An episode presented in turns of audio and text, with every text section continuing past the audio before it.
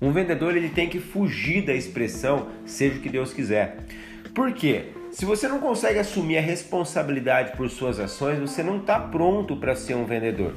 Seja o que Deus quiser, diz aquela pessoa que está pronto para justificar o fracasso com algumas crenças do tipo não era para ser, tudo tem seu momento, esse não é o momento ideal da venda, esse cliente não merece meu produto, enfim, por aí vai. Justificar isso com essas crenças mostra que você não está pronto para isso. O que é autorresponsabilidade? É ter a certeza de que eu tenho o que eu tenho única e exclusivamente por mérito e culpa minha. Culpa das minhas escolhas não tão bem feitas e mérito das minhas conquistas, sim. Isso nos traz cada vez mais autoconfiança e um vendedor autoconfiante ninguém derruba.